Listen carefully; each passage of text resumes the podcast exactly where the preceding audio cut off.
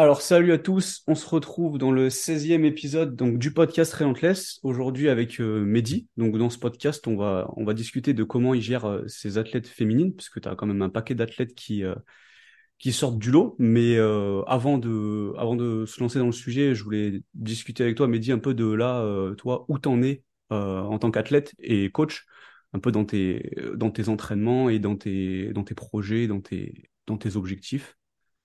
Ouais, donc pour ceux qui me connaissent peut-être pas, du coup, je suis cofondateur donc, de OPT, Ouais. donc Overnight Process Training. Euh, et à côté, donc je suis coach à temps plein donc euh, pour OPT.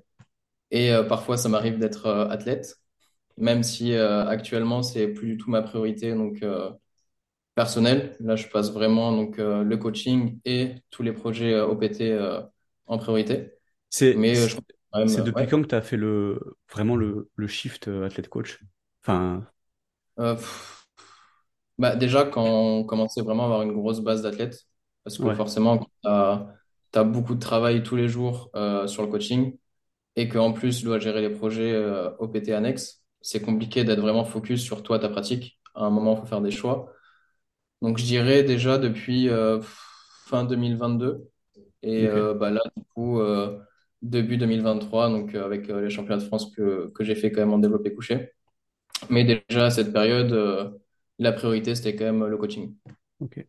Et là, je sais pas, t'arrives encore à te, t'arrives encore à te projeter sur des compètes, euh, genre, euh, enfin, après développer couché, t'as peut-être moins, c'est peut-être un peu plus facile à, à gérer entre guillemets, même si t'as des athlètes, mais en- sur une compète trois mouvements, t'arrives à te, t'arrives encore à te projeter dessus, enfin, sur un championnat de France par exemple? Ah, bah ça, c'est le problème qu'on a avec Alexis. Du coup, même si euh, on fait les minima, euh, participer, toi, à la compétition en tant qu'athlète, euh, c'est beaucoup plus compliqué. Donc, euh, moi, je l'avais déjà fait au championnat de France, je crois, 2022, en mars, là, je sais plus où c'était. Je l'avais fait, mais en même temps, du coup, les un ou deux jours avant, j'avais coaché. je crois il y avait Charlie qui était passé, par exemple, ou je sais plus qui d'autre. C'est compliqué de coacher toute une journée entière et ensuite le lendemain de toi participer parce que bah, ça te crame beaucoup plus. Pour ceux qui ont déjà fait du coaching sur place, euh, je pense qu'ils savent de quoi je parle. Donc, euh, en fait, je peux pas être à 100% partout. Donc, à un moment, il faut faire des choix. Et moi, je préfère actuellement euh, faire le choix d'être coach plus qu'athlète parce que c'est ce qui me stimule beaucoup plus euh, actuellement, en Ouais. tout cas. Ok. Et même pour le, t'as, t'as encore des, des ambitions compétitives sur le, sur le bench ou ça, t'as fait le switch aussi de, de ce côté-là? Bah, le bench, du coup, même les championnats de France, donc j'avais fait à moitié coaching, à moitié athlète. Mais euh, vu que là, on est bah, trois avec, euh, enfin trois en plus avec le Divine, Mohamed et Alexis, Ouais. euh, c'est quand même facile pour euh, gérer les matchs. Ok. Donc, euh, je peux déléguer. Mais euh, en termes de compétition, actuellement, je suis vraiment dans une phase euh, de construction de hors-saison. Ok. Parce que depuis que j'ai commencé, je suis dans la compétition à 100%. J'ai enchaîné vraiment beaucoup de compétitions, que ce soit en FA ou euh, en bench. Euh, du coup, avec le niveau national et international en plus.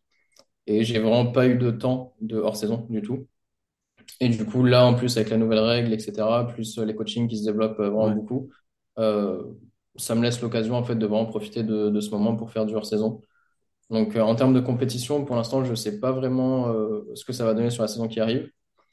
En tout cas, je continue à m'entraîner pour, mais euh, j'ai pas de compétition fixe, en fait, qui est, qui est prévue pour l'instant. Donc, euh, je, je m'entraîne et je vois comment ça évolue, en fait. Ok, ok. Et du, bah, du coup, là, tes, enfin, tes, tes objectifs, tu les as transférés du coup sur le développement de, de OPT. Et, je sais pas, euh, c'est quoi, emmener tes, c'est quoi qui te drive? C'est emmener tes athlètes à haut niveau ou je sais pas, c'est quoi qui te, Ouais, pousse? c'est ça, parce que là, en termes d'athlète, euh, j'avoue que le niveau stimulation, c'est plus compliqué.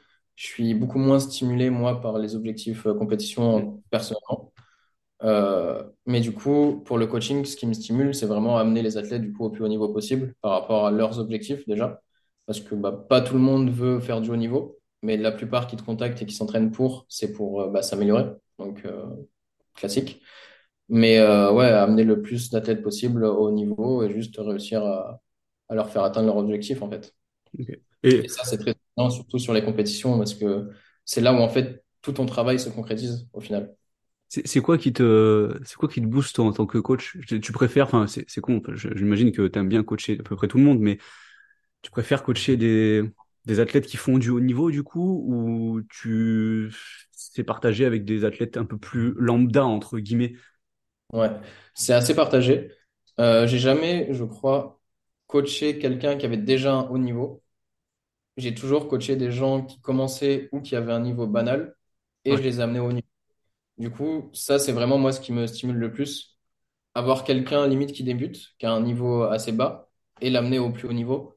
Ça, c'est vraiment moi ce qui me stimule le plus possible parce que en soi, prendre un athlète qui est déjà champion ou qui a déjà un niveau international, tu vas l'aider, tu vas le pousser, tu vas le faire progresser, mais je trouve que c'est quand même moins stimulant parce que tu n'as pas toute cette phase de progression, etc. Euh, Je sais pas toi ce que tu en penses euh, à ce niveau-là? Ouais, bah, je partage parfaitement ton, enfin, je partage parfaitement ton, ton, ton ressenti là-dessus. Puis c'est, tu, tu, enfin, tu aides vraiment une personne à, à, à s'accomplir et tu la vois évoluer. Du coup, même pour toi, c'est vachement, enfin, je sais pas, c'est c'est vachement enrichissant. Ouais, c'est Et, ça. Bah là, je prends l'exemple de, je sais pas, Ludivine parce que c'est le plus parlant. Euh, bon, on a commencé à la, quand même un niveau assez élevé pour quelqu'un qui débute. Euh, je crois qu'elle avait genre 130, 70 et peut-être 150. Donc pour ouais, quelqu'un qui débute la France, c'est quand même bien en moins de 63. ouais. Mais en fait, tu vois la personne évoluer en termes de perf, mais aussi au niveau mental, au niveau perso. Euh, quand tu coaches quelqu'un pendant deux trois ans, c'est vraiment euh, très stimulant quand tu vois la personne progresser en fait euh, en tant que personne et pas juste en tant qu'athlète en fait. Et, ok. Et, bah, du coup, là, on parle de, d'amener des athlètes à, à- du coup, de le- partir de bas et d'amener au niveau. Et est-ce qu'on peut dire que là, actuellement, toi, t'as, par, par rapport aux, aux hommes que tu as pu coacher, après, il y a aussi une part de hasard, mais tu as amené quand même beaucoup, peut-être plus d'athlètes féminines à haut niveau, où tu as eu l'opportunité de coacher plus d'athlètes féminines euh, vers du, du haut niveau. Enfin, en tout cas, quand on, te- quand on voit un peu tout ce que tu partages sur les réseaux et tout, c'est, c'est l'impression que, c'est l'impression que ça te donne quand on te suit, tu vois. Est-ce que Ouais, c'est, est-ce que c'est vrai? Ouais, mais en fait, le... bah, je pense que c'est juste les réseaux sociaux en fait qui jouent ce jeu. Ouais, quand tu commences à coacher une athlète, donc je crois les, les premières que j'avais coachées du coup qui avaient qui ont eu un haut niveau, c'était Anna Mar- Maramotti en 52, ouais, donc euh, que j'ai commencé à coacher et qui ensuite a eu un record du monde au squat. Ensuite, en même temps, il y avait Ludivine et en même temps, il y avait Laura, donc qui a eu un, un record du monde au bench. Et je pense en fait, quand tu vois quelqu'un qui coach le même profil, donc euh, là plutôt des féminines, ouais. bah, les gens vont plus avoir tendance à, à vouloir se faire coacher par cette personne. Donc plutôt les filles qui vont se dire, ah, ok, lui, il coach elle, donc moi, je vais me faire coacher par euh, ce même coach.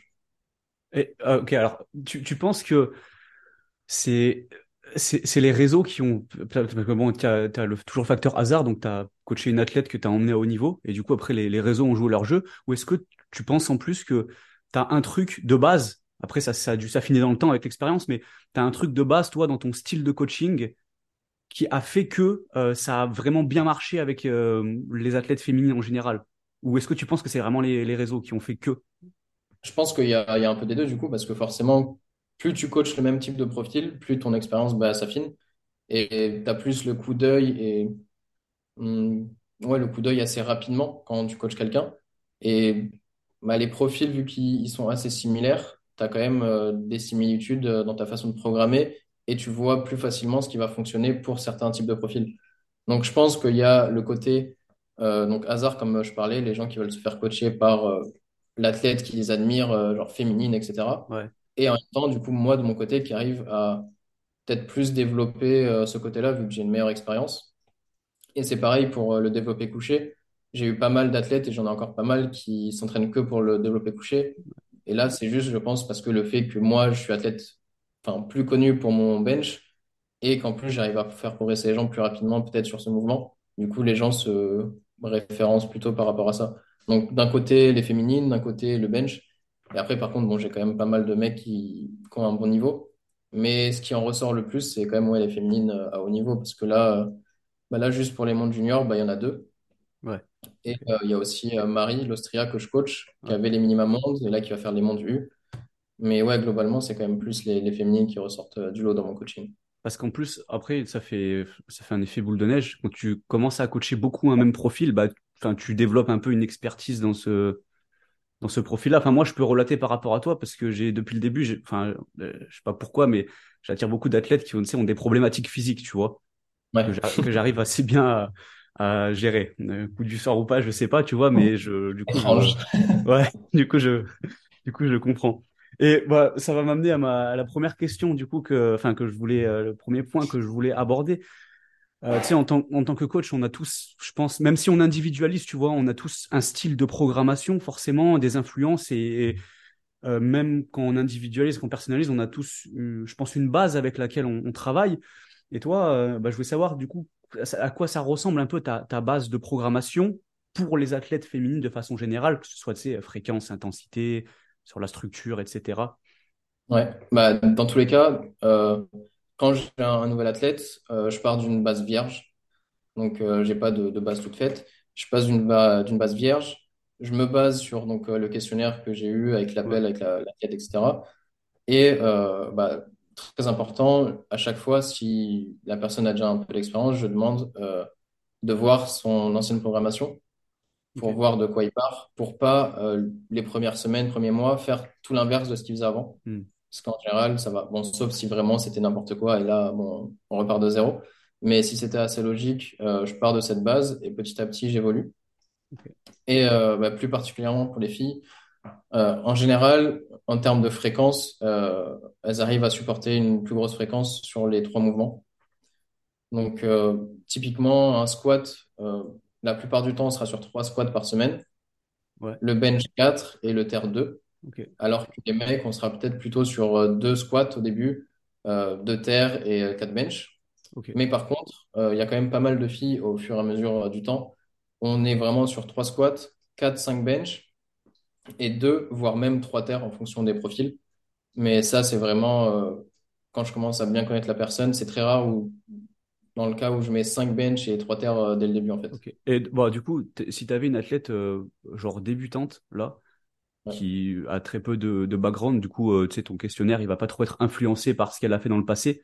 Tu vois, tu l'as, du coup, tu la ferais partir sur quoi? Enfin, par, par curiosité, en termes de fréquence. Euh, sur le squat, ça dépend euh, du coup vraiment de l'expérience. Si elle n'a pas trop d'expérience, c'est une débutante, je partirais quand même sur deux pour euh, pas lui mettre trop de fréquence et de volume euh, directement. Donc typiquement, je mettrais euh, jour un euh, squat bench, par exemple, donc avec euh, un top set et des back-off. Jour 2 terre bench. Jour 3 euh, on repartirait sur du squat et bench. Et euh, jour 4 euh, terre bench. Du coup, on serait sur deux squats, quatre bench et deux terres. Plus euh, du renfort à chaque fin de, de séance. Ça, c'est 99% de mes progrès, il y a du renfort. Sauf si vraiment la personne a des objectifs annexes, donc par exemple, je sais pas, du luc léger, ce genre de choses. Et là, du coup, je focus que sur les deux mouvements. Je mets peut-être un exo ou deux par euh, séance, et le reste, ça sera plutôt sur de la course ou des, des objectifs euh, que certains ont, exemple, pour les pompiers, ce genre de choses. Du coup, prendre euh, traction, euh, du goblet squat, euh, Ouais, du max en squat, ce genre de choses. Mais sinon, vraiment, toutes les prog ont du renfort là-dedans. Et ouais, du coup, donc euh, quatre jours par semaine pour commencer. Et après, donc, si je vois que la personne évolue bien ou qu'il y a de la marge en termes de fatigue, là, je peux commencer à rajouter, par exemple, un troisième squat. Mais ce troisième squat, ça sera euh, prendre du 4 x 6, soit en combe, soit en high bar ou une variation qui t'oblige à mettre plus léger en charge absolue. Et pareil sur le, le bench, euh, on sera sur 2 à 3 fréquences où tu peux commencer à pousser l'intensité. Ouais. Et après, euh, la fréquence supplémentaire ou les deux fréquences supplémentaires, là, on sera à prendre sur du 4 x 6, 4 x 7 euh, en, en 2 CT ou en comp ou en closer grip, ce genre de choses pour euh, bah, baisser ta charge absolue pour pas non plus être trop élevé à chaque fois. Ok, ok. Bah, ça, ça donne déjà une, une bonne idée. Euh, du coup, bah, ça me fait transitionner sur la prochaine question où tu as déjà un peu répondu, mais on va pouvoir euh, creuser un peu plus dessus. C'est quoi les, les, je dirais les, les patterns récurrents de, de programmation, tu vois, euh, que tu retrouves du coup chez tes athlètes féminines, mais cette fois qui sont très fortes à haut niveau ou qui progressent très très fort sur, euh, bah, Ouais. si si on peut faire mouvement par mouvement, tu vois, squat, bench, deadlift. Genre, euh, je sais pas, tu as mentionné là que euh, de façon générale, elles font trois squats, tes athlètes féminines. Est-ce que tes athlètes qui sont très très fortes, je sais pas, sur leur sur leurs trois squats, elles vont pousser fort, par exemple? Enfin, s'il y a des y a des trucs qui se démarquent, tu vois, entre euh, tes athlètes féminines?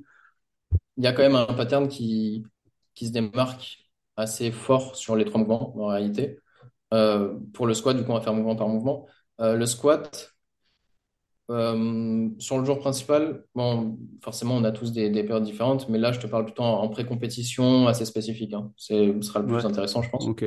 Euh, sur le jour principal, on sera sur euh, une single entre RPE 7 et 8 en général, sur la ouais, majorité des euh, pour avoir quand même une intensité que tu pousses sur la single pour bah, prendre tes repères, etc. Ensuite, on sera sur des back-off sur quelques séries, donc entre 3 et 5 séries. Ça dépend, mais entre 4 et 6 reps. Ouais. Soit avec un, un moins, euh, par exemple 15%, 16%, ce genre de choses. Ou alors sur une charge fixe ou une fourchette de charge en fonction de ce que je veux faire travailler euh, à ce moment précis. Sur le jour secondaire, ça dépend. Le- la personne, le profil, forcément, je ne peux pas faire de généralité, Ouais, mais ce sera plutôt soit sur euh, encore une single, mais en variation. Par exemple, encore un top 7 en single, peut-être un peu plus léger, donc entre RPE 6 et 8 cette fois. Ouais, Euh, en pause, par exemple, en pin, en, en tempo, ce genre de choses. Ou alors sur du comp, mais pas en single, mais plutôt entre 2 et 3 reps. Et là où je vais peut-être pousser l'intensité un peu plus élevée, donc plutôt entre 7 et 8 comme euh, le jour principal. Et après, pareil, donc soit des back-off, donc euh, en fourchette de charge ou une charge fixe en fonction. Et le dernier jour, par contre, c'est très rare où je fasse pousser l'intensité. Là, pour le coup, je suis toujours euh, minimum 4 reps et maximum euh, 7 reps en général. Donc, entre 3 et 5 séries, pareil, entre 4 et 7 reps. Et là, la plupart du temps, c'est quand même du comp quand on est euh, sur du spécifique en, pré-compétition. Donc, euh, à ce niveau-là, ouais, plutôt du, spécifique. Rarement du high bar, peut-être du belfless, ce genre de choses. Mais euh, on reste quand même assez spécifique. Et là, pour le coup, euh, 90% du temps, c'est une euh, charge fixe ou une fourchette de charge, mais sur un RPE basé euh, RPE 6 ou sub 6. ok.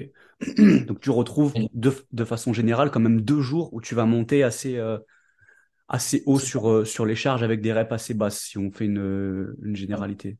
C'est ça. Donc là, le pattern qui, qui en ressort, c'est que les filles qui ont un assez haut niveau, elles arrivent à pousser l'intensité sur deux jours, Ouais, tout en récupérant vraiment euh, bien. très, euh, très bien pour euh, les, les semaines d'après. Donc il n'y a vraiment aucun crash et elles arrivent à vraiment très bien récupérer à ce niveau-là. Du coup, ça m'arrive donc d'être sur deux singles euh, RP8 dans la même semaine et faire ça sur deux, trois semaines par exemple. Et euh, l'athlète va continuer à progresser et va pas crash, va pas crash du tout. Et Et, on voit une et belle. j'ai une question en termes de. Alors, tu vas me dire, j'imagine que c'est différent pour bah, toutes tes athlètes, mais je sais pas si encore une fois il y a un pattern qui est un peu plus régulier qu'un qu'un autre. Est-ce que, euh, tu sais, sur le sur le timing, euh, par exemple, le, le jour secondaire, il va être plus rapproché du jour principal, donc tu vas faire le jour principal avec plus de fatigue, ou alors tu vas faire le jour principal avec un peu en étant un peu plus un peu plus frais? Tu sais, parce que des fois, ouais. quand tu attaques ton jour principal avec un peu plus de stress, même si tu es plus fatigué, tu performes mieux par, parfois. Est-ce que Ouais. là, c'est, tu remarques ça chez tes athlètes féminines ou pas forcément? Le jour secondaire, on est quand même sur une fatigue qui est un peu plus élevée par rapport euh, bah, au top 7 single euh, du lundi. Ouais, En général, je dis lundi, mais bon, ça dépend euh, la période où on est.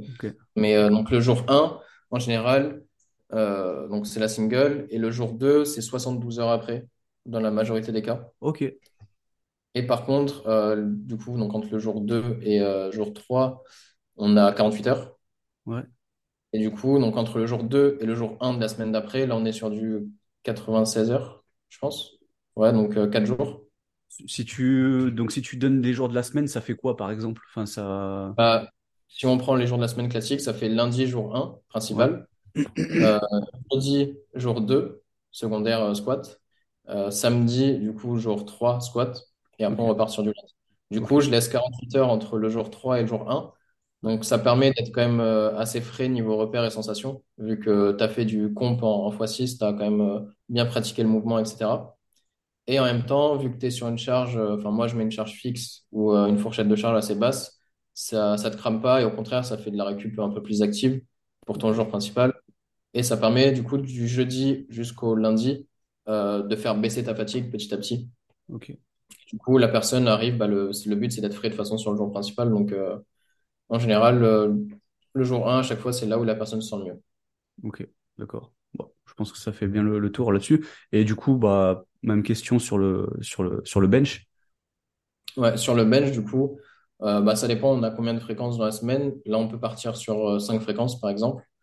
Euh, pareil, jour 1, single, lourde. Donc là, on sera entre RPE 7 et 9, en fonction de la période, encore une fois. Ouais, Euh, le jour 2, donc, je vais reprendre les jours de la semaine euh, classique. Donc lundi, euh, la single lourde. Le, le mardi, on sera peut-être sur du volume un peu plus léger. par exemple du 2CT, du comp ou ce genre de choses. Donc en, en 4x5, 4x6. Ok. Pareil, si tu as fait la single la veille avec des back-off, euh, tu as tendance à être plus fatigué, logiquement. Donc euh, là, le but, c'est pas de pousser l'intensité, mais juste de pratiquer. Euh, mercredi, récup. Jeudi, euh, là, pour le coup, le bench, euh, les trois quarts du temps, je remets une single lourde. Ouais.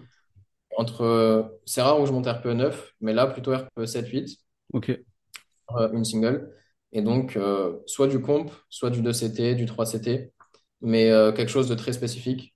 Par rapport au squat, là, on est vraiment sur du plus spécifique. Ok. La personne, ça monte d'un ouais, le cran. pattern, en général, on récupère quand même beaucoup plus rapidement sur le bench. Et euh, les féminines encore plus, de mon expérience. Donc là, on est sur deux singles dans la semaine assez élevés et assez spécifiques. Et après, euh, vendredi et samedi, là, on est sur le même pattern que le, mardi. Donc, euh, plus du volume pour pratiquer, pour travailler ta technique en fonction de tes points faibles, etc. Donc là, du volume entre 3 et 5 séries et euh, une variation ou du comp en fonction de tes problèmes. Ok. Mais tu vas quand même le, du coup, le, en fin de semaine, avoir un peu plus de stress que, par exemple, ton schéma au squat. Ouais, c'est ça. Donc là, tu as quand même un peu plus de fatigue, mais vu qu'on récupère plus rapidement euh, au niveau musculaire et autres, euh, ça impacte pas forcément le début de semaine euh, d'après. Ok. Et D'accord. que je mets souvent des, des fourchettes de charge, en tout cas pour le samedi, euh, pour le bench, Ouais. bah, on- ça permet d'atténuer quand même la fatigue euh, à ce niveau-là. Ouais. Puis en plus, enfin, j'imagine que, enfin, c'est pas j'imagine, mais quand ton athlète elle est sous-entraînée, après, elle va pas forcément performer le. Si t'en fais trop peu en fin de semaine, le lundi, je C'est ça. suppose que si elle est trop fraîche, elle va, enfin, si elle s'est trop peu entraînée, elle va pas forcément bien, bien performer. Ouais. Donc Et là, après, de toute façon, c'est enfin, réussir à bien jauger, mais bon, ça, ouais, c'est au fur et à mesure que tu connais l'athlète. ouais, ouais. Après, c'est individuel. Et Ouais. forcément là, enfin, pour ceux qui écoutent, euh, Mehdi, il fait des, il fait des généralités. Hein, c'est ce que je lui ai demandé. Après, ce serait, euh, enfin, ce serait difficile d'aller dans du, du cas par cas et de, de tout. euh. On peut Et faire du tous coup, les athlètes. ouais, voilà. Ça serait trop long, je pense. Parce que t'as, com- combien d'athlètes là en ce moment? Euh, 55, là, j'ai une limite de 55. Ok, d'accord. du coup, là, actuellement, je prends plus personne. Ça fait, ça fait quelques mois là où j'ai ma limite et je prends plus personne. Donc. Ok, donc euh, ouais, je, je comprends. Euh, du coup, bah, du coup, après, euh, intéressant là, ça va être pour le, parce que c- généralement, ça réagit différemment un peu du squat et du bench Ouais. pour le, pour le deadlift. Parce que tout à l'heure, tu m'as dit que ça t'arriverait de monter à trois fois. C'est, particulier, je suppose, ou est-ce que tu as plusieurs athlètes féminines qui vont taper du deadlift trois fois par semaine? En trois fois par semaine, c'est vraiment assez particulier. Euh, j'ai dû en coacher cinq euh, filles au total à qui j'ai mis trois terres et à qui ça fonctionne. Ah, quand même. Euh, ouais, ouais, au, total, hein, pas, pas actuellement, mais ouais, là, j'en ai, j'en ai deux à qui je mets, euh, je mets trois terres. Euh, par contre, du coup, pour le coup, ça m'est jamais arrivé de mettre trois terres à un mec. Ouais. Euh, parce que déjà avec deux, c'est compliqué. Et je vois pas du tout l'intérêt de, d'en mettre un troisième. euh. Je pourrais essayer sur un cobaye, mais euh, pour l'instant, si, j'ai pas eu d'intérêt. s'il y a un auditeur qui est intéressé, On peut partir sur un, trois- un troisième terre suicide, pouvez contacter mais non, Mehdi. en général, euh, en général, chez les mecs, ça progresse assez bien avec deux ou un même. Donc, euh, je vois pas du tout l'intérêt de mettre un, un troisième à part euh, augmenter les risques de Et blessure ou de crash. Du coup, euh, putain, je suis curieux de, euh, euh, je sais pas à quoi ça ressemble quand tu programmes Trotter. Ouais, bah là, je peux te donner encore l'exemple de Ludivine, du coup, vu qu'on est en plein dedans actuellement, et en plus, on est sur du, du spécifique. J'ai commencé à mettre trois terres il y a quand même quelques mois, Ludivine. Euh, premier cycle d'un troisième terre, elle explose. ah ouais, Genre, euh, niveau ressenti, niveau perf, etc., euh, elle était au top. Donc, j'ai dit, ah, ok, intéressant. Et euh, je me souviens plus exactement ce que j'avais mis euh, au début, mais je pense qu'on était. Bon, forcément, quand tu as 5 bench, 3 squats, 3 terres, tu as 3 séances SBD par semaine, au moins. oui, oui, Donc là, bah, le lundi, elle était sur un SBD, donc avec le terre en, en single euh, lourde, je pense, ou entre 1 et 3 reps. Enfin, on va partir sur le spécifique. Donc, elle avait une single euh, lourde, quelques back-off ensuite. Euh, le mercredi, donc, elle avait son deuxième jour SBD, je crois. Et là, donc, vu qu'on était sur le, le milieu de semaine, euh, j'étais sur du comp ou du pause, mais euh, charge fixe ou RPE euh, assez bas, donc sub 6, 6. Ok, Et par exemple, euh, 4x4 en pause, RPE 6. ok, Donc, euh, ça lui permettait d'être dans des charges entre, je sais pas, 130, 150 par exemple. ouais, Donc, ça reste euh, un pourcentage assez bas par rapport à son max. ouais, Mais ça, quand même, ça permet de travailler son pattern, travailler son, un point technique où elle a besoin de travailler, en créant un peu de fatigue, mais pas trop non plus pour que ça impacte le reste. Ok. Et après, euh, je crois que c'était le vendredi ou le, le samedi, elle avait le troisième. Et euh, là, par contre, on poussait un peu plus l'intensité. Donc, euh, je me souviens qu'un dernier cycle, elle avait du halt. Donc, elle avait du halt deadlift en single sur un des, des cycles. Et là, on poussait l'intensité, même sur du RPE 8, 9 euh, Ah dans la semaine. Donc, forcément, quand euh, tu as ton, vendredi ou ton samedi, tu as une single lourde et qu'ensuite tu enchaînes le lundi, je me suis dit, ça va peut-être faire beaucoup. Ça peut euh, amener des complications, mais pas du tout. Euh, en 48 heures, elle avait récupéré et elle était au top pour son, son jour principal. Après, par contre, c'est rare que je lui mette du RPE 8-9 en jour principal et du RPE 8-9 en troisième jour. Ça a dû arriver, mais euh, la plupart du temps, c'est euh, peut-être single RPE 6-7 et du coup euh, RPE 8-9 euh, en fin de semaine ou inversement. Et, et tu Mais dirais rare. que par rapport à tes autres athlètes, la plupart de tes autres athlètes féminines, même celles qui performent bien ou quoi, euh, est-ce que, est-ce que Ludivine, elle encaisse particulièrement bien? Genre, tu, tu penses qu'elle a une capacité de travail bon, qui excède la, la normale? c'est ça, là, c'est un cas très particulier. Donc là, je pense que c'est juste bah, personnel et qu'elle a une capacité de, de récupération euh, supérieure de base à la moyenne. Et vu qu'en plus, euh, à côté, elle met tout en place pour améliorer ça et être au top, bah, les deux combinés fait que bah, tu récupères super bien et tu performes. Parce que quelqu'un, euh, tu lui mets trois terres par semaine qui de base n'a pas une récup optimale et qu'en plus, au niveau individuel, c'est pas ouf, bah, en deux semaines, je pense que soit il s'arrache un truc, soit il, il se crame, quoi. Ouais, surtout avec, enfin, interférence avec le squat, euh, il faut que ça, ça le fasse. Du coup, tu t'es, tu, enfin, je suis curieux, tu t'es, quand t'as programmé le troisième terre à Ludivine, parce qu'en plus, c'est pas commun, euh, enfin, c'est une approche, des fois, c'est un peu, tu sais, euh, c'est un peu couillu quand même. Ouais, tu, tu t'es dit quoi? Enfin, tu, c'était quoi ton, ton raisonnement? Qu'est-ce que tu, tu t'es juste dit, peut-être, je vais tester ou je sais pas? ouais, c'est ça. Je crois que c'est la deuxième athlète à qui euh, j'ai mis ça. Et je me suis dit, mais en fait, euh, je vois clairement par rapport au, au résultat qu'elle a une récupération supérieure à la moyenne. Ouais, Pourquoi rester dans le schéma classique, en fait, que tout Mm. fait, que tout le monde nous a pris de deux? ouais, Pourquoi ouais, pas ouais, passer à trois, en fait? Et ok, on teste. On fait trois, je vois, je la préviens, je vois comment, comment ça rend en termes de résultats. J'insiste sur le fait que j'ai besoin de ces feedbacks, du coup, à, à chaque semaine, chaque séance, par rapport euh, bah, à sa fatigue, au niveau douleur qu'il peut avoir, tension, inflammation. Et après, c'est beaucoup de communication, en fait, entre le coach et l'athlète. Et tu peux faire un cycle où tu tentes un truc, si ça marche pas, bah, c'est pas bien grave. sûr. Tu auras peut-être un cycle, mais tu auras tenté quelque chose. Ouais, Et si ça fonctionne, bah, petit coup de poker et, c'est au top, quoi. ok.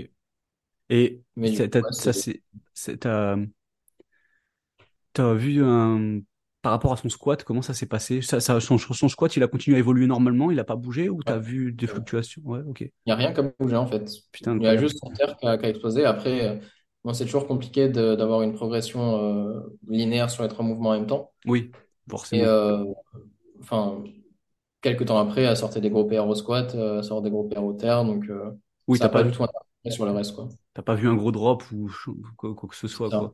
Ok. Et Et même sur les autres du coup, à, à qui j'ai mis trois terres, en fait, euh, enfin, le principal, c'est d'arriver à bien jauger et de faire une bonne balance entre les, les trois fréquences, ouais, forcément. Et si tu restes assez léger et que tu mets une variation, la charge absolue restera plus basse du coup sur le jour, euh, le deuxième jour ou le troisième jour. ouais, Et du coup, ça peut ne pas interférer euh, grandement sur les autres mouvements ou même sur ton mouvement principal. Au contraire, ça va l'aider à, à améliorer son pattern et, et encaisser un peu plus de volume au fur et à mesure. Faut juste pas être drastique et dire d'un coup, euh, ok, j'ai deux fréquences. Euh, là, je mets deux singles et en même temps, je mets euh, une troisième en triplé lourd euh, sur ouais, le jour ok, 3. ok. Bah finalement, t'as, t'as repris un peu le, ton, on va dire ton schéma de base du, du squat, des trois squats, où t'es deux jours où tu montes euh, plutôt lourd et un jour assez, assez léger. ça, ouais. Et, Ouais. et du coup, bah là, quand tu, bah, j'imagine du coup que pour la plupart des athlètes, tu programmes de soulevé de terre. Comment tu, tu, tu fais une montée lourde à chaque fois? Pour les athlètes féminines, hein, je parle. Tu fais une montée, euh, la, plupart du temps, tu fais une montée assez lourde à chaque fois, un top 7. Pour euh, le terre, du coup? Ouais, quand on fait deux fois pour les athlètes féminines. Enfin, la plupart Euh, du temps, en général. Ouais, en général, euh, c'est assez différent du squat. Euh, le jour principal, bon, quand on était sur le spécifique, donc là, on monte sur une single entre euh, 6 et 8. Mm. Un RPE quand même un peu plus bas en général que le squat. Et encore, ça dépend les cas. euh, sur le terre, chez les féminines, en tout cas, il y a un RPE qui est quand même plus élevé que, que la moyenne, Ouais. je trouve. Et euh, sur le jour secondaire, par contre, euh, je serais plutôt sur quelques séries entre 3 et 5, euh, de quelques reps entre 3 et 5, 6, en fonction des formats. Je fais quand même moins de montées sur un top 7, pour le coup, par rapport au squat, où on monte sur une single ou un triplet. Euh, soit je mets une variation et on est entre 2 et 3 reps. Mais si je mets du comp, on est plutôt entre 3 et 5 reps. Après, il y a des profils où euh, ils réagissent énormément au volume. Et du coup, ils vont être sur du 4, 5 x 7, 5 x 8 sur du jour secondaire. Mais euh, du coup, globalement, on est moins euh, sur de l'intensité et des charges absolues élevées en jour secondaire au terre par rapport au squat. Ok. Ok.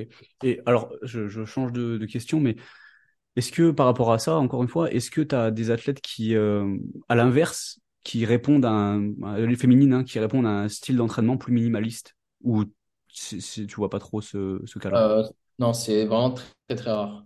En général, c'est soit elles réagissent beaucoup plus à une intensité élevée, plus fréquente, ou alors à un volume plus élevé. Mais c'est très rare où euh, j'ai une fille qui va, qui va super bien répondre à genre 3 bench, inter et, et 2 squats, par exemple.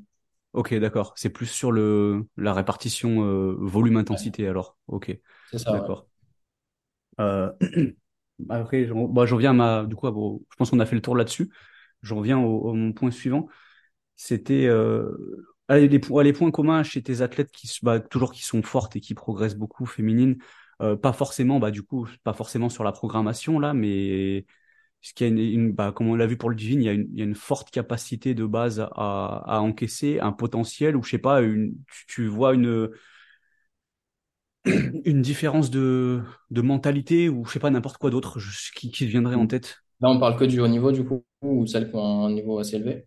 Ou, ou même celles qui ont un niveau assez élevé ou, Ouais. ou même celles qui, tu vois, qui, qui progressent fort, tu vois, même sans être au niveau, tu te dis, elle, si elle continue, elle va, elle Bah, va monter.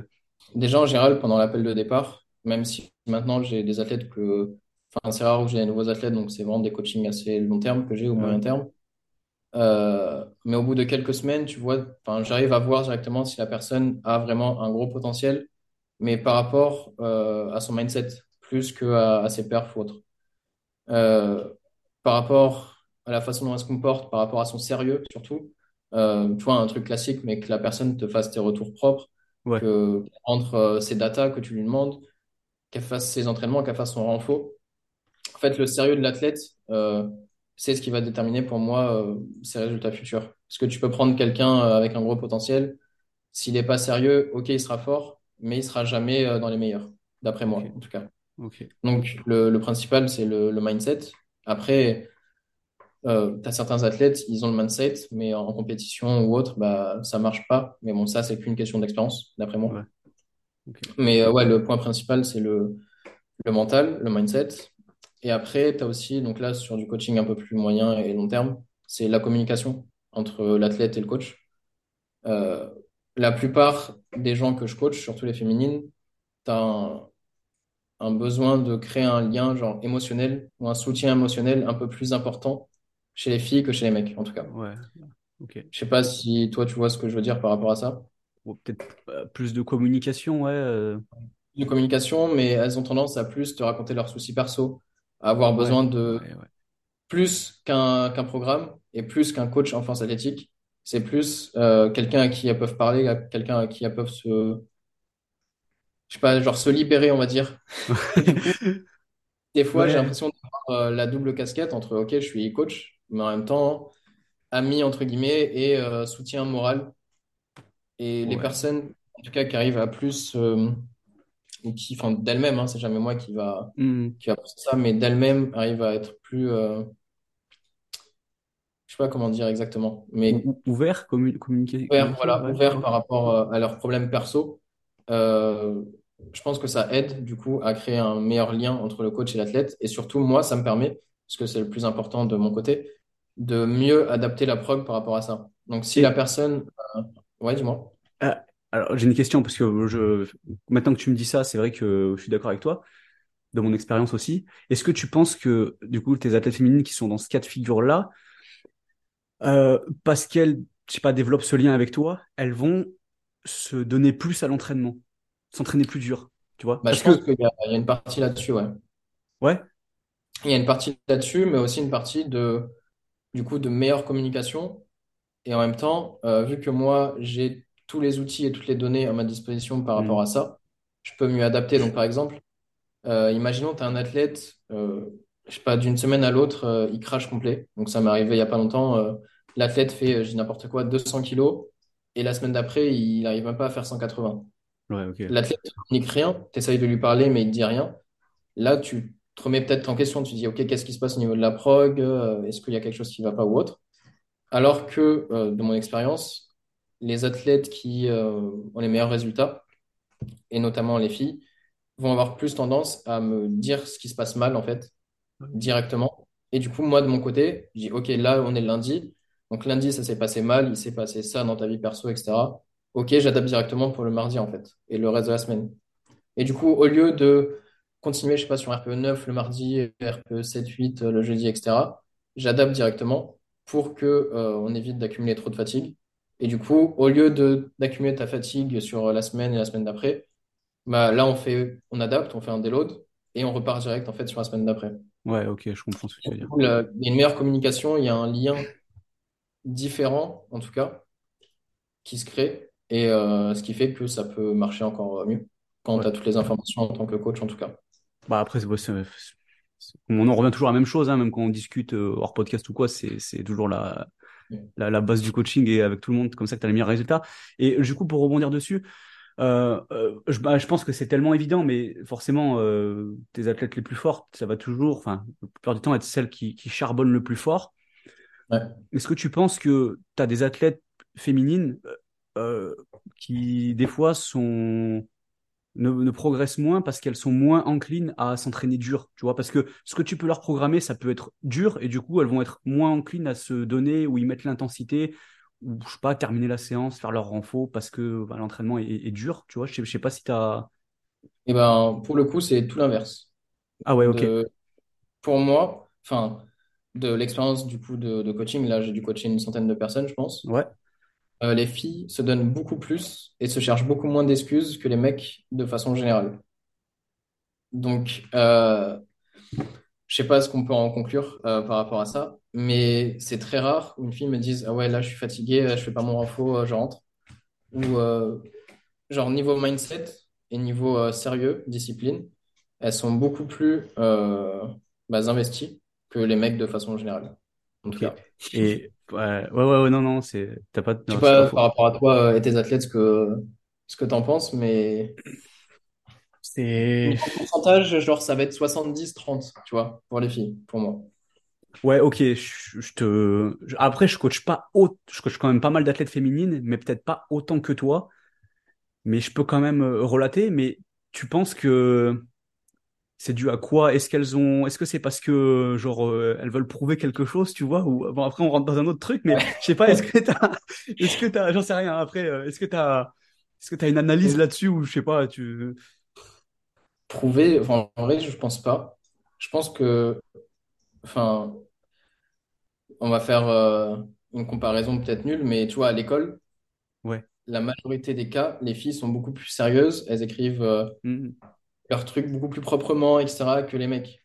Tu vois, les mecs, ils vont écrire leurs trucs euh, à l'arrache, ils s'en foutent. ouais, Les ouais, filles, euh, en général, hein, euh, voilà, on va pas rentrer dans ça, mais en généralité, ça va être beaucoup plus carré, beaucoup plus propre, etc., que les mecs. Et du coup, euh, peut-être que dans les progs, bah, ça se ressent par rapport à ça, le fait qu'elles bah, qu'elles écrivent toutes leurs données, tout ce que bah, toi, tu as besoin.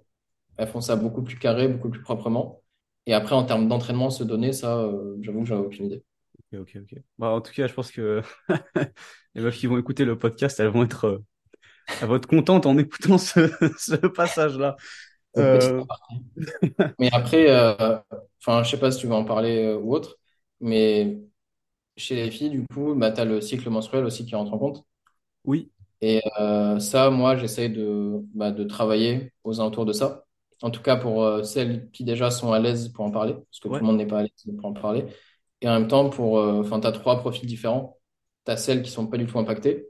Et là, dans ce cas-là, bah, pas besoin de faire la prog par rapport à ça. Sais que je l'ai rarement vu ça moi. Enfin moi je la plupart de mes athlètes féminines euh, je les vois plutôt impacté que, que pas impacté. Après, tu en as coaché plus que moi d'athlètes féminines, donc euh, forcément.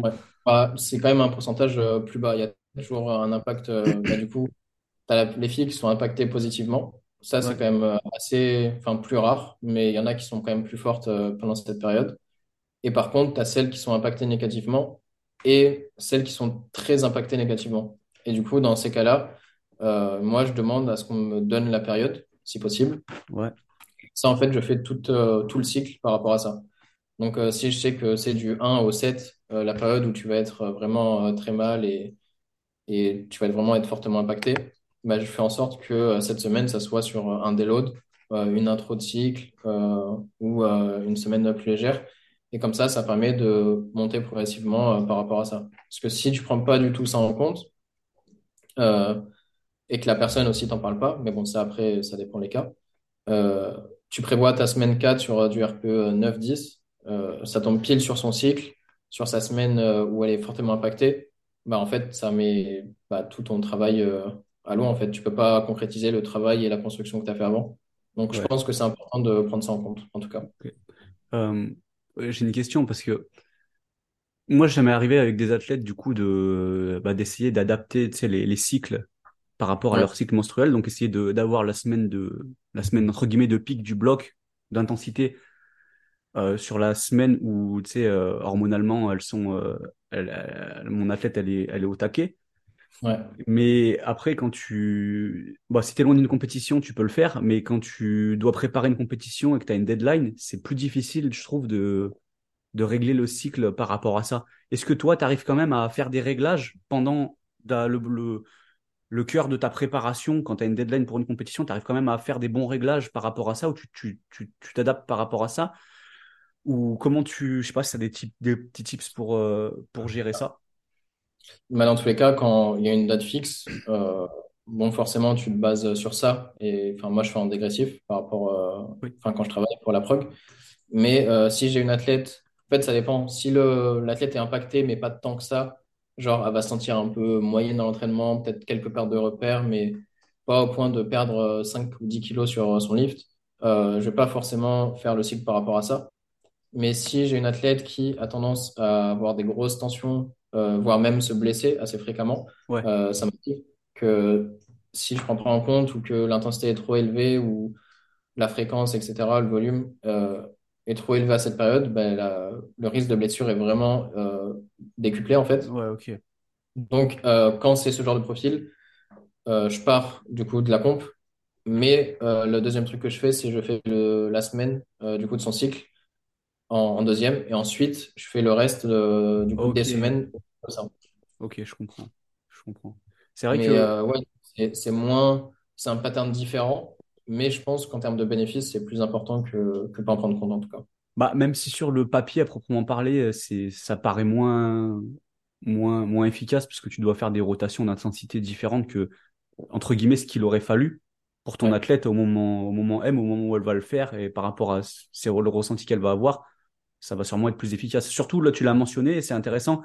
Tu, tu l'as dit pour les athlètes qui ont des facilités à se blesser parce qu'en plus, euh, je sais que quand, bah, quand tu coaches des athlètes déjà qui ont des, des, des pathologies au niveau du bas du dos, quand elles ont leurs règles, souvent ça rajoute encore plus de tension dans cette zone-là et ça augmente encore plus le, ça augmente encore plus, je pense, le, le risque de blessure dans, dans cette zone-là pour celles qui ont des antécédents.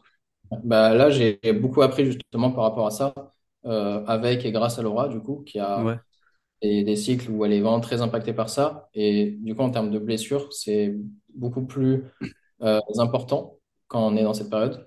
Et du coup, euh, là, en plus, je l'ai appris, enfin, je l'ai appris. On a compris ça assez récemment que pendant le cycle, OK, c'est important de, de mettre les choses en place, etc. Mais aussi avant et pas uniquement pendant, en fait. Donc, les quelques jours avant aussi, parfois, ça peut être euh, nécessaire de, de mieux jauger, du coup, ton intensité, ton volume, etc. Et parce que là, le risque de blessure est vraiment bah, beaucoup plus important. Donc, bah, c'est important de, de, prendre ça en compte. Ok, ok. Bah, c'est très, enfin, ce point-là est très intéressant. Et moi, un, un truc aussi qui est enfin, tout bête, mais après, ça dépend à quel point elles sont, elles sont impactées. Mais on va dire pour celles qui sont moyennement impactées, pour qui tu vas pas changer la prog, c'est de pas non plus chercher parce que c'est ta semaine RPE9 à, à forcer la performance, tu vois, accepter de, même si tu dois refaire le même perf que ta semaine RPE 8, tu vois, tu sais que bah, ton niveau de force, il est juste masqué euh, parce que tu as, ce, as cette condition-là, tu vois. Mais, euh, enfin, le fait de vouloir forcer les choses et absolument de rajouter des, des kilos, même si tu as un RPE de plus, ça se trouve, c'est ce qui, c'est ce qui fait que tu vas te, te, te, plomber, en fait, et te tirer une balle dans le pied. Et ça, en plus, c'est le cas de façon générale, hein, dans, ouais. dans toute la prog, dans toute la progression, de se forcer à augmenter par rapport à la semaine dernière ou se mettre un objectif précis, ne pas le changer alors que tu vois que tu n'es pas en forme, ça, c'est le meilleur moyen de, de se cramer. Et c'est complètement contraire au principe de RPE. Le principe de RPE, c'est que euh, ta forme et ta perf par rapport à comment tu te sens le, le jour J. Donc, euh, si tu forces le truc, bah, c'est plus un RPE, c'est une progression linéaire avec une charge fixe. Quoi. Ouais, mais il faut se le dire, euh, il y a beaucoup d'athlètes qui voient ça comme ça. Et un, ah un de plus, forcément, il faut que je mette, je sais pas, au moins 5 kilos de plus que la semaine passée. Et c'est rarement, tu vois rarement des athlètes, à part euh, vraiment matures, qui envisagent de refaire la même charge. Ou mettre moins, imagine. Pour un RPE de plus, mettre moins. Mais c'est, mais, là, c'est, la dépression. Ça va pas, coach. Euh, ah il faut tout changer. Alors que des fois, bah non, tu vois. C'est ça. c'est drôle. C'est le jeu. Mais je pense qu'il faut une certaine maturité pour arriver à accepter ces, à accepter ces, ces trucs-là. Mais du coup, c'est bien qu'on en parle parce que pour les athlètes qui peuvent tomber dans ce cas-là, dans leur menstruation, c'est bien de le, je pense que c'est important de le, le, enfin, le prendre en compte, quoi, de s'auto, juste s'auto-réguler. Déjà, c'est un premier, euh, c'est un premier pas, tu vois. Puis, à ce niveau-là, mais donc, toutes les variables, en fait, si tu as fait une nuit de 3 heures et que tu as fait 10 heures de route, enfin, faut pas être étonné que tu performes moins, en fait. C'est normal par rapport à un jour où toutes tes conditions étaient parfaites à 100%. Donc, il euh, faut juste savoir mettre euh, bah, son ego de côté et accepter de mettre moins pendant une séance, sachant que la séance d'après ou la semaine d'après, ça ira mieux. Bah pour euh, là-dessus, tu vois, pour l'anecdote, à chaque fois qu'on a, au moins trois fois, à chaque fois qu'on a fait des séminaires avec Alexis, tu sais, ça tombe le week-end et souvent, je tombais le vendredi sur un gros squat et j'ai toujours voulu euh, bah, faire ce qui était forcer le, le, truc, tu vois, au lieu de me dire, tiens, je vais le, mettre, le, mettre, moins. par rapport à ce que j'avais aux semaines d'avant, j'avais toujours un truc en tête. À chaque fois, j'ai essayé de le faire. Et à chaque fois, je me suis blessé, tu vois, parce que il y avait le trajet, euh, j'étais fatigué, je, dormais moins avec le stress du séminaire et tout. Et à chaque fois, je, ça a pas manqué. Je me suis blessé, tu vois. Et bah, bon, après, tu apprends de, Ouais, t'apprends. Après, le plus important, encore une fois, c'est d'apprendre de l'erreur que tu as fait. si tu fais ça à chaque séminaire et que tu continues à le faire. non, bah, c'est, c'est un comportement kamikaze, là. Après, puis, tu donnes pas un bon, un bon, exemple à tes athlètes aussi. là, c'est, si je le dis, c'est que j'ai appris de la leçon, tu vois. Sinon, je l'aurais pas. Ouais, bah, euh, alors, ça me mène à la prochaine question. Bah, bah de toute façon, tu y as déjà répondu, mais euh, alors, je vais reformuler ma question. À la base, euh, je voulais te demander, est-ce que tes athlètes femmes, elles encaissent plus que tes athlètes hommes? Je vais reformuler la question. À, quel point tes athlètes femmes, elles encaissent plus que tes athlètes hommes? À quel point? Je ne sais pas si tu peux le quantifier, euh, si tu arrives à le quantifier. Bah, on va essayer de faire ça. Bah, en termes de volume, euh, déjà, ouais. je dirais, allez, entre 2 et 5 séries euh, hebdomadaires supplémentaires chez les femmes. Ok. Donc, euh, encore une fois, ça dépend des profils, c'est une généralité, mais euh, par rapport à ce que j'ai actuellement, j'ai entre 2 et 5 séries de plus. Donc, pas forcément sur un même jour, mais réparties au fil de la semaine, donc entre jour 1, 2 et 3, si on a 3. en termes d'intensité, je dirais, allez, sur le, le, jour secondaire, en tout cas, au moins un RPE de plus par rapport au mec, de façon linéaire. Donc, euh, si je commence RPE 6 euh, chez un mec, je vais peut-être commencer RPE 7 chez une femme et euh, augmenter par rapport à ça. Mais du coup, en termes d'intensité, donc après en pourcentage, je sais pas. Mais du coup, je dirais un RPE supplémentaire à chaque semaine. Donc, ça montre quand même bah, le fait qu'elles encaissent plus d'intensité tout en ayant plus de volume. Parce que c'est ça aussi le truc, c'est pas que l'intensité, c'est l'intensité et le volume qui est, qui est couplé. Et après, en termes de fréquence, bah là, c'est plus le, squat quand même où je mets plus souvent 3 que, que 2 chez les femmes. Et au bench où je mets plus souvent 5 que 4 chez les femmes.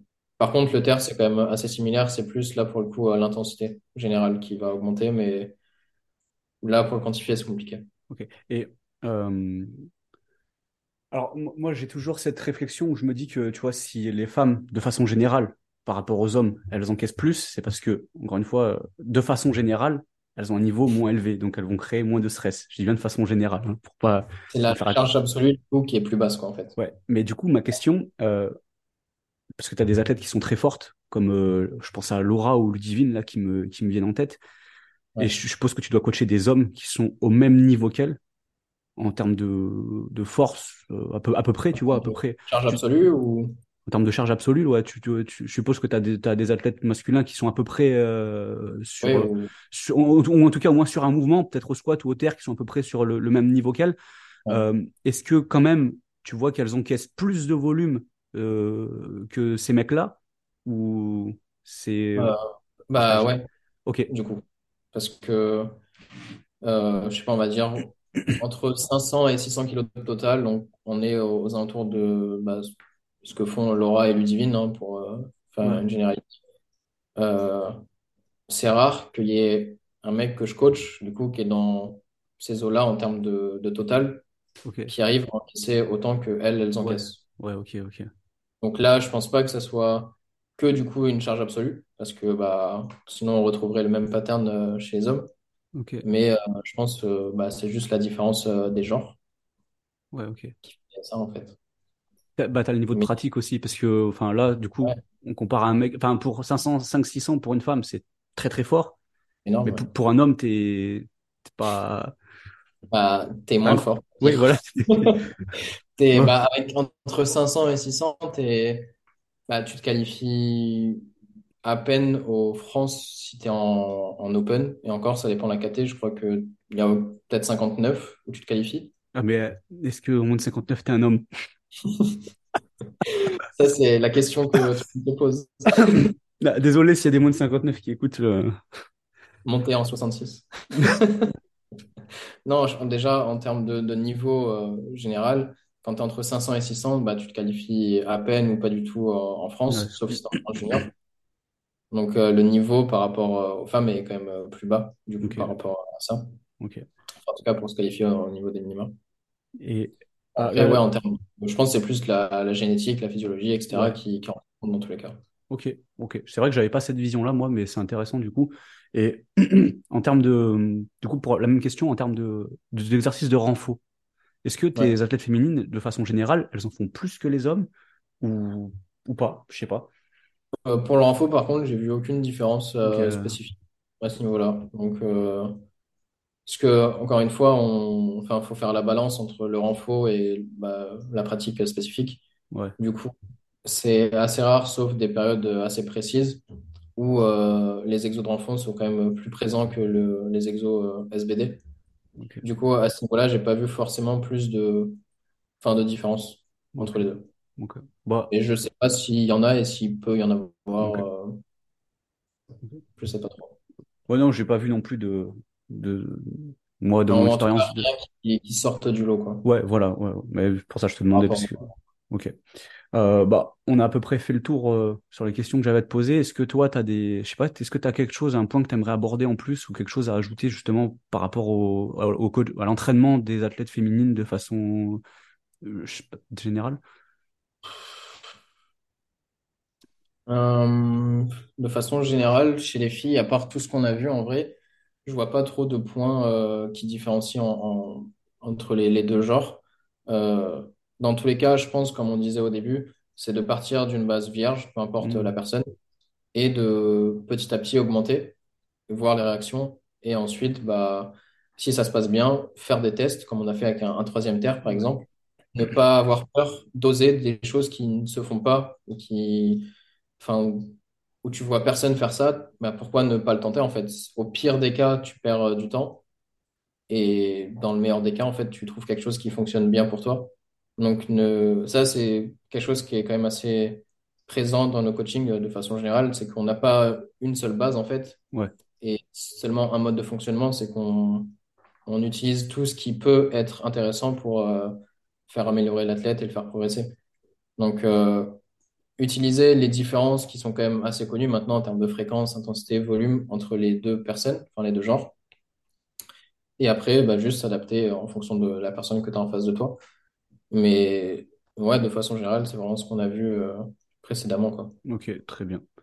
Et bah, après, du coup, voilà, on va, ça va nous permettre de, de conclure ce podcast, du coup, sur un truc un peu plus, euh, un peu plus personnel. C'est, c'est une question que je pense que je vais poser euh, même aux prochains invités là, qui viendront sur le, sur le podcast, euh, que je trouve intéressante. C'est, je voulais savoir une chose, euh, du coup, euh, sur soit le coaching, la technique ou la programmation, sur laquelle tu avais peut-être un avis tranché, tu vois et Ouais, euh, que tu as changé d'avis, que ce soit dans les derniers mois ou depuis que, depuis que tu as commencé, tu vois. Moi, je te dis par exemple, pour euh, contextualiser, tu vois, là, avant moi, je coachais vachement la, la rotation externe au niveau des fémurs au squat.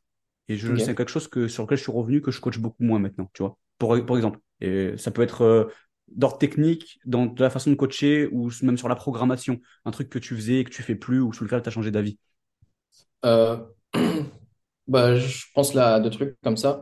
En termes de programmation, du coup, c'est juste ce que j'ai dit avant. Euh, avant, j'ai peut-être trop tendance à rester dans le classique de ce qu'on connaissait. Ok, donc c'est deux ou trois squats, quatre ou cinq bench, un ou deux terres.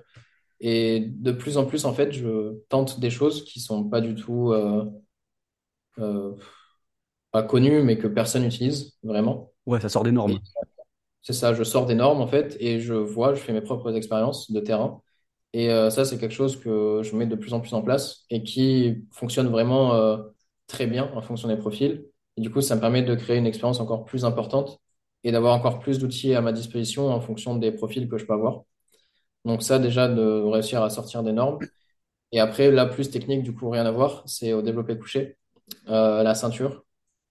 Ok. Donc, avec euh, le changement de règle qu'il y a eu, euh, enfin, pour moi, avant, en tout cas, la ceinture, c'était complètement inutile au bench, sauf cas euh, très précis.